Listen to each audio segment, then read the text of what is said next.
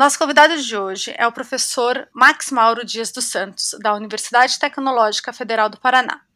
O professor Max é engenheiro elétrico e tem doutorado em engenharia de produção pela Universidade Federal de Santa Catarina e pós-doutorado na Universidade de Aveiro, em Portugal. O professor Max é um especialista em sistemas com códigos embarcados, modelagens e simulações, com envolvimento direto em projetos de pesquisa e desenvolvimento nacionais para veículos autônomos. Tem no programa Rota 2030 o projeto Segurauto para desenvolvimento de tecnologia brasileira de veículos autônomos. Este é um projeto conjunto entre academia e indústrias é uma parceria entre as universidades UTFPR, USP e UNB e as montadoras DAF, de caminhões de origem holandesa, BMW, de origem alemã e Renault Automóveis, de origem francesa. Além das qualificações acadêmicas, o professor Max é um grande entusiasta da tecnologia e um dos maiores incentivadores da formação de engenheiros capacitados para uma posição de destaque no Brasil na engenharia automotiva, mundial. Professor Max, é um prazer tê-los conosco. Prazer é todo meu. Muito obrigado.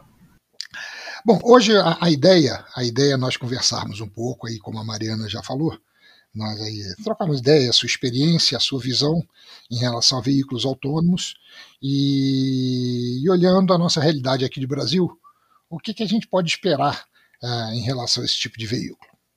E eu vejo que aqui seria interessante nós começarmos com, é, é, aí com uma explanação sua sobre exatamente quais são os níveis de autonomia, como são classificadas essas autonomias, porque existem estágios diferentes.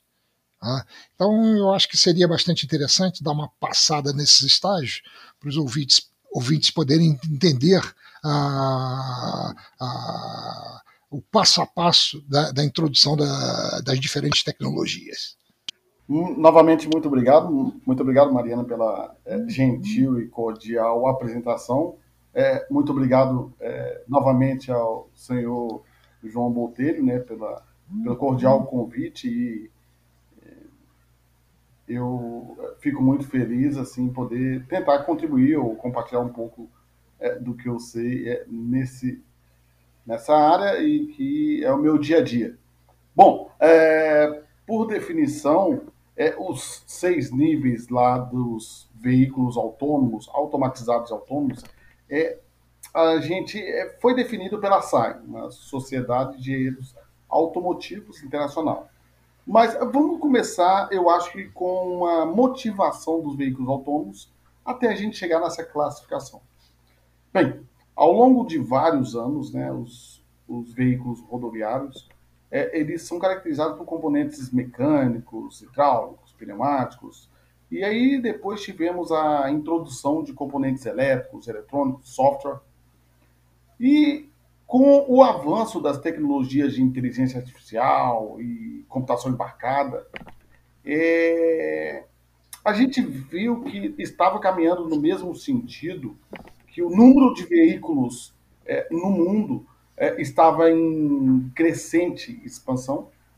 E assim, é como tinham vários componentes dentro dos veículos, é, eles é, geravam é, muitos acidentes ocasionados por muitos por falhas humanas. E aí teve-se é, algumas iniciativas né, é, de, na verdade, substituir ou tentar gradativamente substituir é a dirigibilidade que era feita totalmente pelo ser humano por componentes eletroeletrônicos de software e com inteligência artificial.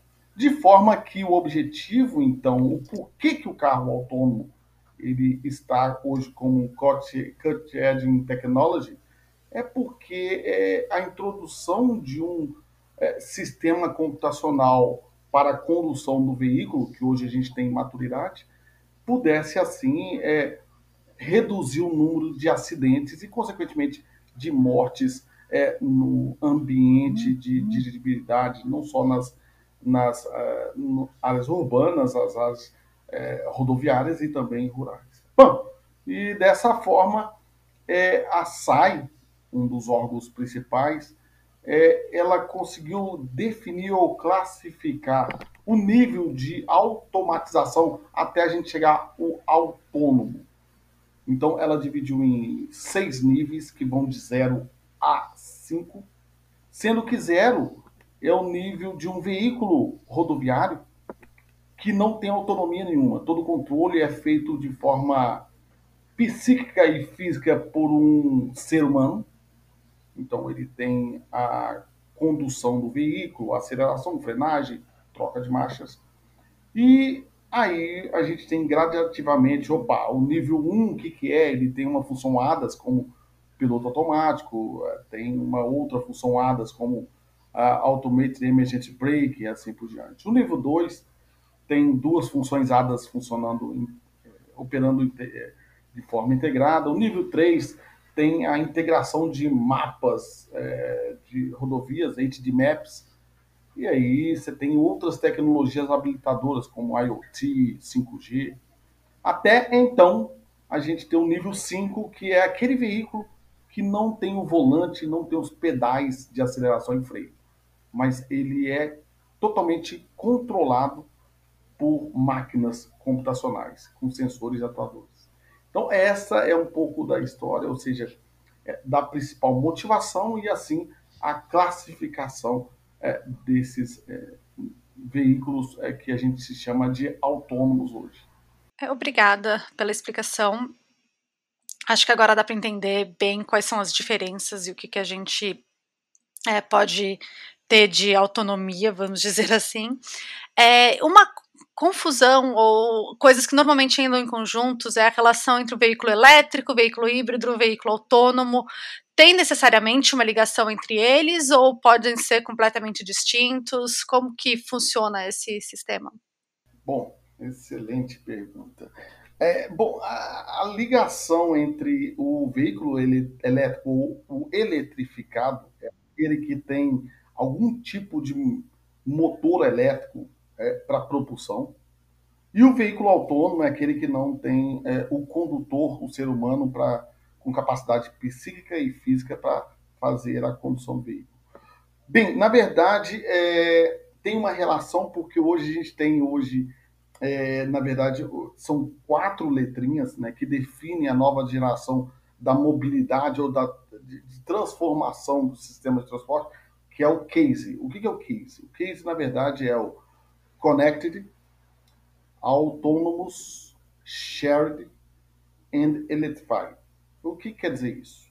Connected é porque a gente tem hoje um veículo é, que tem diversos componentes que podem proporcionar ele ser um sistema computacional numa sociedade, ou seja, ele pode utilizar de serviços, ele pode comunicar com outros carros, com outros veículos, com outras é, pessoas, ciclistas e outros, de forma a ele fazer parte do ambiente de forma segura, mais confortável, é, mais confiável. É, Autônomos é porque é, tem a ver com todas as funcionalidades do veículo é, relacionados a fazer manobras é, sozinhos. Então, na verdade, você tem um veículo em que é, ele, você não vai mais dirigir, você vai usar o serviço dele de te transportar, transportar pessoas e cargas. É, é, depois a gente tem o shared, é porque um veículo por si só ele tem cinco lugares, um veículo de passageiro, por exemplo, e você utiliza ele para ir até levar os seus filhos à escola, ir para o trabalho, voltar, ir ao supermercado. Geralmente você utiliza uma ou duas partes desses cinco bancos disponíveis. Então você tem uma capacidade de utilização de transporte de 20 a 40%.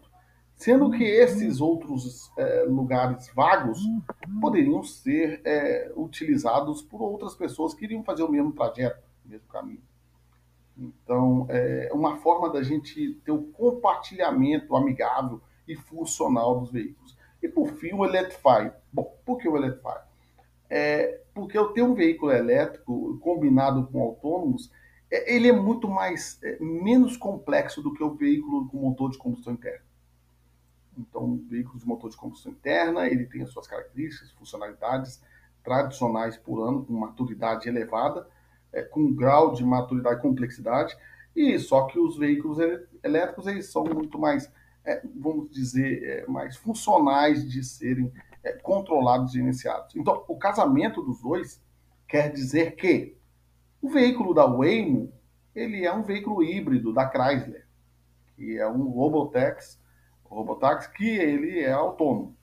É, o veículo da Zux é um veículo que tem capacidade de fazer manobra com as quatro rodas, mas ele é totalmente elétrico. Então você tem uma redução de peso, volume e maior capacidade de levar pessoas e cargas. É, no caso dessa combinação de elétrico com autônomo. Por isso que eles são é, muito bem-vindos e são a tendência dos veículos autônomos, eletrificados, conectados e compartilhados. Professor, o, quer dizer, dentro, desse, dentro dessa, seguindo aí um pouco essa linha aí, né, quer dizer, o que, uh, que nós podemos entender é que, na verdade, um veículo elétrico, ele tem, a, a, junto com a tecnologia de, do veículo autônomo, as duas tecnologias conversam mais facilmente, mais facilmente do que com o motor a combustão. Seria isso. Eu tentei, aliás, eu tentei explicar até o contexto geral de transformação. Agora, vamos lá. É porque a, a, aqui eu também tenho uma dúvida, que tá a próxima bom. pergunta está ligada a isso. Tá? Então, desse, dentro dessa questão de motorização, a, aí a gente começa a comparar os diferentes tipos de veículos. Tá? É, carros, caminhões, ônibus, é, veículos industriais, agrícolas, uh, operando em rodovias, centros urbanos, rota fechada, drones, aviões, navios. Uh. Então, dentro dessa variedade, ah, por exemplo, o, o, eu tenho a impressão que a eletrificação de, de, de, automóvel é a que está mais adiantada. É lógico, veículo industrial também. Né? Os veículos industriais têm, têm, já, já, já existem veículos elétricos. Agora, ah, caminhões talvez estejam um pouco, um pouco atrás, ou razoavelmente atrás. Tá? Então, dentro disso, quer dizer, nós podemos esperar que a evolução de veículo autônomo ele, ela virá mais rapidamente para automóvel do que caminhões e ônibus? Hum. Será isso? Então. Ou, ou, ou, ou, o próprio tamanho, a própria característica de utilização de ônibus e caminhões também favorece? Então, vamos lá. É, existem, são contextos diferentes. Quando a gente fala de road vehicles, ou veículos rodoviários, são aqueles veículos de, sobre rodas, né, terrestres. É, e aí a gente tem uma classificação entre eles. Então, é, você tem os veículos de passageiro, você tem os veículos é, de transporte de pessoas, você tem os veículos de transporte de cargas, que tem diversos subconjuntos, transporte de é, é equipamento, de questões agrícolas, minerais, de construção e assim por diante.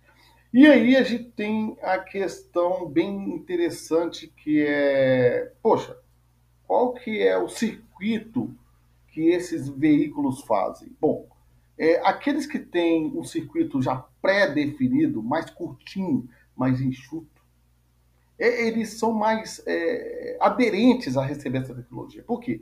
Porque ele não tem muita coisa, é, tipo, é, fora daquele trajeto. Exemplo, os táxis.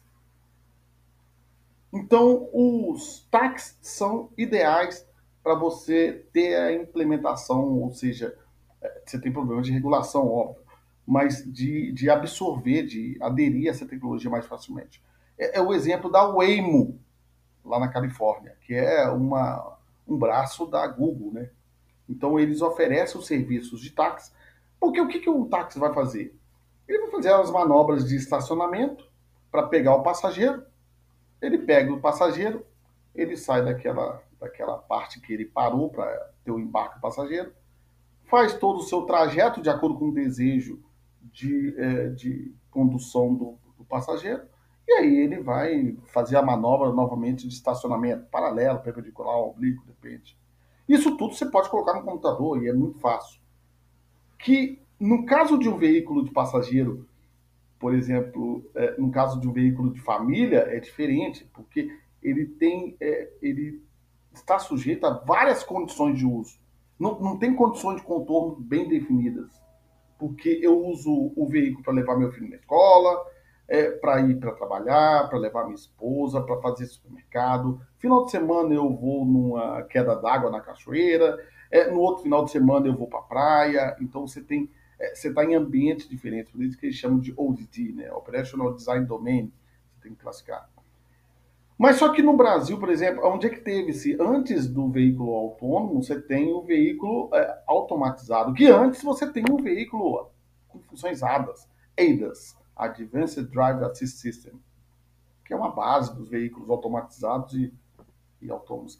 E aí, é, os primeiros locais, os primeiros grupos de veículos que é, tiveram no Brasil efetivamente a introdução dessas funções ADAS foram as máquinas agrícolas. Então, também é um outro grupo é, de veículos terrestres que é aderente para receber essa tecnologia de veículos autônomos. Porque elas vão operar no campo, não precisa de regulação do governo. É, um outro grupo também são aqueles veículos que operam em portos, né? que tenham é, regiões de contornos bem definidas, já claras ali, então são bem específicos. Ah, então, a gente pode ver também situações de mineração, como lá na Itabira, né? a Vale. Então, geralmente, são a gente tem que saber é, compreender quais são as classificações, as classes de veículos terrestres, e ver aquelas que têm é, uma região de contorno menor, né? tipo táxi, tipo até os ônibus, né? mais bem definidos, é, veículos de mineração, veículos agrícolas, e aí sim é, são mais aderentes a essas novas tecnologias. De forma que gradativamente vão se aplicando aí para o nosso sonho da gente ter um veículo aí totalmente autônomo, um carro que seja compartilhado, eletrificado. Ah, agora eu quero um carro que eu vou para Florianópolis, mas só que eu quero um carro que eu quero chegar lá, daqui lá são quatro horas um carro, eu quero chegar lá em duas horas. Então eu posso atualizar ali, ter uma potência maior e aí me levar de forma segura, confortável Professor, dentro dessa, dessa diversidade de, de, de ambientes e aplicações, ah, queria um pouquinho sobre quais são as, as principais barreiras que, que, que, existem para o desenvolvimento do carro autônomo. Tá? Eu digo, técnicas, bom, técnicas é o que se comenta muito, né? mas tem barreiras de responsabilidade, legais, comportamentais, quer dizer, não é só questão de tecnologia, né? Quer dizer, tem todo um, um, um ambiente de, de usuário a, a, e, é, que, que, tem que ser levado em consideração, né? É, bom, a, as principais barreiras, né? É, na verdade, uma das principais barreiras, principalmente, o, o Brasil, em, em, nível de maturidade, é, de, de, de, prontidão, né? De prontidão é o quanto eu estou pronto para receber uma nova tecnologia. É, se a gente for analisar, é, qual é a principal barreira que a gente tem? Infraestrutura. Porque, vamos lá, a gente tem que lá fora, a gente tem problemas de condições de tempo variadas, né? Neblina, cerração, chuva, nevasca. Aqui a gente já tem buracos sinalização mal feita. Então a gente tem condições de infraestrutura que precisamos ter isso melhorado para poder absorver essa tecnologia. Então isso é uma questão de um big dilema do governo. Então, além disso, é, você tem questões de definições de regulações é, de 5G, regulações de tecnologias de IA, de telecomunicações, e aí você tem é, infraestrutura de comunicações, então você tem essas barreiras, é, são é, as principais que eu cito, que eu posso listar, que habilitadoras é, imediatas dessa tecnologia. Então a gente tem algumas ações né, de órgãos governamentais e até é, de, de, de, órgãos é, privados para que a gente possa se equalizar o, ou ficar no nível daqueles que têm nível de prontidão muito melhor que nós. Quem? Singapura, Canadá, ah, Noruega, Estados Unidos. Então, esses é, são aqueles que a gente tem que olhar com, com, com, com bons olhos de que eles já estão trabalhando para não ter esses obstáculos principais, que o principal é a infraestrutura. Então tem que ter uma regulamentação em todos os, os níveis e esferas para que a gente é, tenha lá, opa, é aquela faixa ali, com aquela, com aquela é, pintou uma faixa, depois mudou o lugar e aí fica aquela sombra ainda. Os veículos, os sistemas é, de percepção do veículo, eles ficam é, totalmente duvidosos né, e podem gerar ações indesejadas. Então são, são essas principais aí que eu considero que, que todos aí especialistas falam, comentam, né, mencionam, e que a gente vê no dia a dia que a gente trabalha.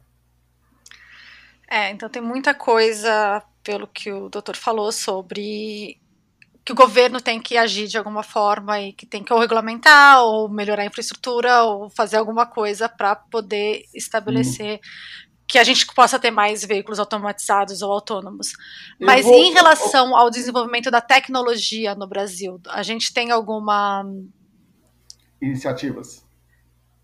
É, só perguntando mais ou menos ao, desenvolvimento da tecnologia, está tá atrelada ao, às regulações ou a gente já tem desenvolvimentos separados, só esperando quando vier essa, essa ação governamental, vamos dizer? Então, é uma boa pergunta, que é assim, a gente tem alguns grupos ou, de pessoas aí é, que têm essa, essa vontade, né, interesse de que essa tecnologia, com a pandemia, teve uma aceleração no mundo todo, né? Mas é, a gente tem grupos isolados que fazem trabalhos de melhorar o nível de, de, de veículos autônomos. Por exemplo, o grupo da UFES, Universidade Federal do Espírito Santo, o grupo da USP de São Carlos.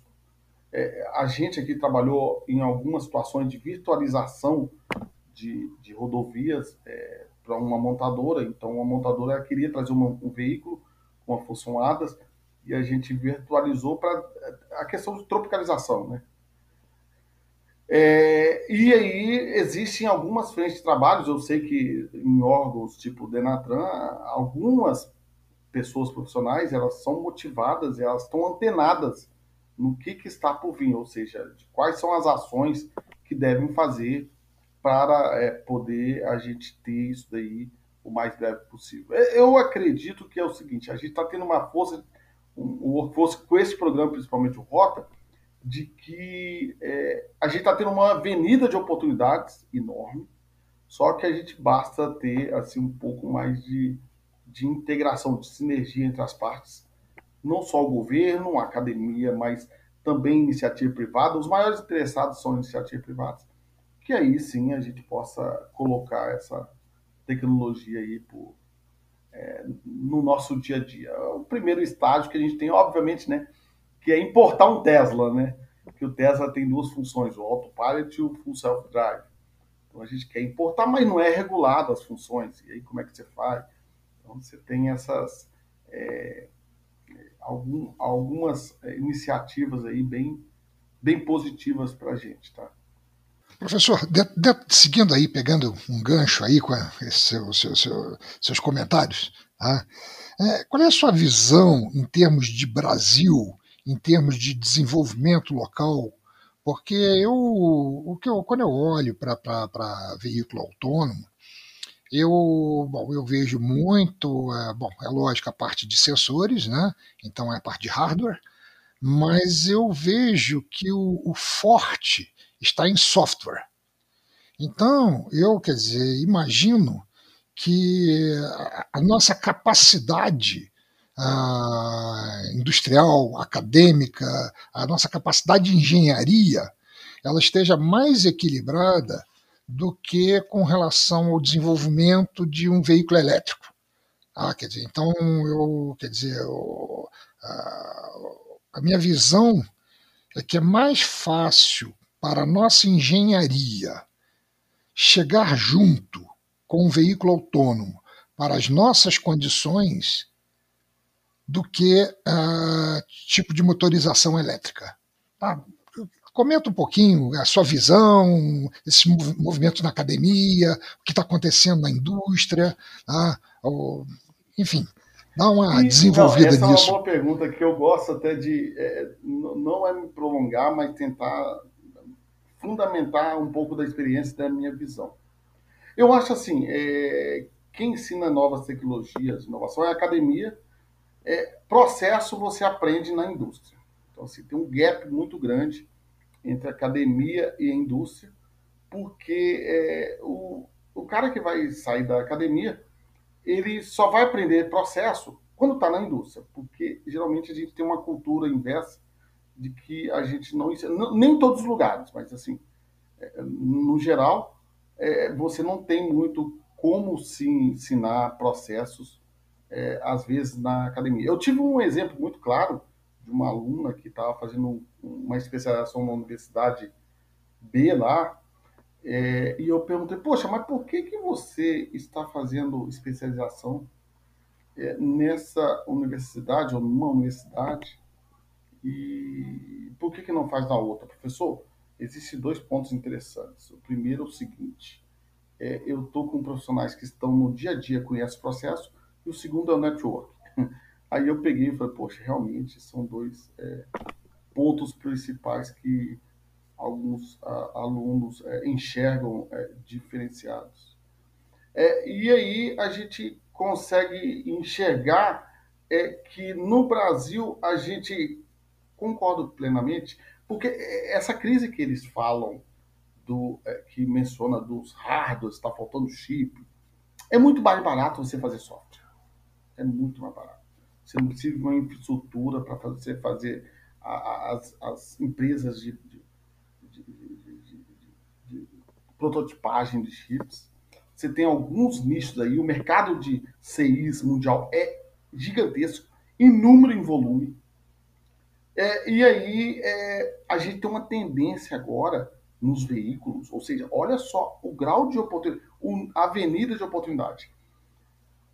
Antigamente, antigamente em 2010, 2011, a gente tinha mania de falar que, olha, o Phantom, o Touareg tem 50, 70 ECUs. Ah, o Phantom tem 75. Ah, o novo Audi tem 80 ECUs. Para cada função você tinha uma ECU. Hoje não. Hoje é o conceito seguinte: olha, eu vou ter zona ECU. Você tem ECUs menores, quase como o conceito dos mainframes, né? Você tinha lá os mainframes IBM 3090, você tinha os terminais. Então hoje você tem o conceito de que o Elon Musk fez a lição de casa muito bem, de que você tem três ou quatro ECUs principais, e aí você atualiza aquele software, aquelas funções. Então, a função Adaptive Cruise Control, AEB, Automatic Emergency Brake, e a função Lane Sentry, você não vai ter uma ECU para cada. Você vai ter uma central, e aí você coloca um app de cada um desses. e você vai fazer ele de acordo com o que você deseja é, daquela funcionalidade do carro. É o mesmo conceito do Elon Musk. Você compra o Tesla, você tem um autopilot. Você paga 2 mil dólares pelo autopilot. O que, que o autopilot faz? Ah, ele tem um ACC, ele tem um lane centric e ele tem o Sumo, que é aquele estacionamento automático, tipo controle remoto. O que, que é o Full Self-Drive Cars? Não, o Full Self-Drive Cars ele tem um ACC, tem um AEB, tem um Sumo. Além disso, ele tem o Lane Change, ele tem o Overtake Maneuver, ele tem o Traffic Jam. Então, você, é, é, ele fala bem claro, ó, é, nosso carro tem todo o hardware possível, capaz de suportar todas as funcionalidades de um carro autônomo. Então, essa questão que o senhor levantou de software é a tendência mesmo de fato. Porque não dá para você fazer uma ECUzinha só para suportar uma função, outra ECUzinha. E outra coisa, vai ficando é, complexo, né? A complexidade é muito grande para projetar, para você especificar, projetar e testar. É muita variável é, para você ficar configurando, calibrar. Então a tendência é você ter o software defined card. Bom, então por aí a gente vê que as startups, elas entram nesse sentido, as grandes montadoras, elas ficam de olho nessas startups, porque é onde você tem inovações, e elas começam a, a entre aspas, a bocanhar para criar o corpo para eles criarem aí novas tecnologias. Então, no Brasil, a gente fala, é, eu acho que é uma avenida de oportunidade. Eu sou um eterno. Eu acredito, né, igual atleticano, eu acredito muito que a gente possa é, melhorar, mas é como o senhor mesmo conhece, o senhor é mesmo da época, né? A gente ainda está naquela vida de um pouco tropicalizador, né? A gente precisa de mudar um pouco o nível da, de, de pensamento de, do, do, dos gestores, né? No Brasil, porque são eles que vão é, justificar. Olha, você faz hardening loop lá na Romênia, vamos tentar ver se a nossa engenharia aqui a gente pode adequar, vamos tentar trazer para cá. Olha, então assim, a gente tem que ter essa força, tá? Por isso que de grupos que possam trocar ideias de ter insights motivacionais, porque o engenheiro, o técnico, ou, ou eu, um professor, a gente não tem essa, essa força, a gente tem aquele desejo, a gente trabalha para tentar mudar. Mas, é, resumindo, então, a tendência realmente é a parte de é, software, é, realmente é, é um principal habilitador aí de, dessas, é, de, de veículos autônomos para a próxima geração. Professor, nós estamos chegando aqui ao final, uh, nosso tempo é, é um pouco limitado, e infelizmente, porque a conversa está ótima, é, uma, é, sempre, é sempre muito bom conversar ah, obrigado, com o senhor. Eu que agradeço. E, e, novamente, eu gostaria de parabenizá-lo, porque o professor Max, o professor Max é um dos grandes incentivadores da engenharia nacional, com muita promoção de, de, de, de qualificação profissional e com uma visão de preparação do profissional brasileiro para ser uma, uma capacitação mundial. Ah, essa é a visão dele. Então, novamente, gostaria de felicitá-lo por esse trabalho. Ah, então, muito obrigado. Eu acho que o, foi uma, uma conversa muito boa, uma, uma geral assim sobre veículos autônomos que tira um pouco aí, é, esclarece algumas coisas que se ouve por aí que todo mundo fica um pouco sem entender. Então foi muito foi muito é, elucidativa a sua apresentação. Muito obrigado. Mariana. Só agradecer é... a, a participação, acho que foi muito interessante. Eu que não tenho muito conhecimento, consegui, como o João disse, desmistificar algumas coisas e algumas ideias que a gente fica na cabeça e fica repetindo sem ter muita ideia, noção. Muito obrigada. Eu agradeço, é um privilégio, uma honra para mim, né, é, ter essa oportunidade que vocês me deram de a gente poder trocar uma, uma uma palavra aí, um pouco de conhecimento aí e tentar, assim, realmente, seu João, eu sou, eu gosto de motivar, eu gosto de promover as pessoas, porque na verdade a transformação ela vem através das pessoas e, e elas têm que estar bem motivadas. Então eu acho que a gente tem que emanar sinais positivos para a gente transformar também as pessoas numa sociedade melhor. Muito obrigado e um grande abraço a todos.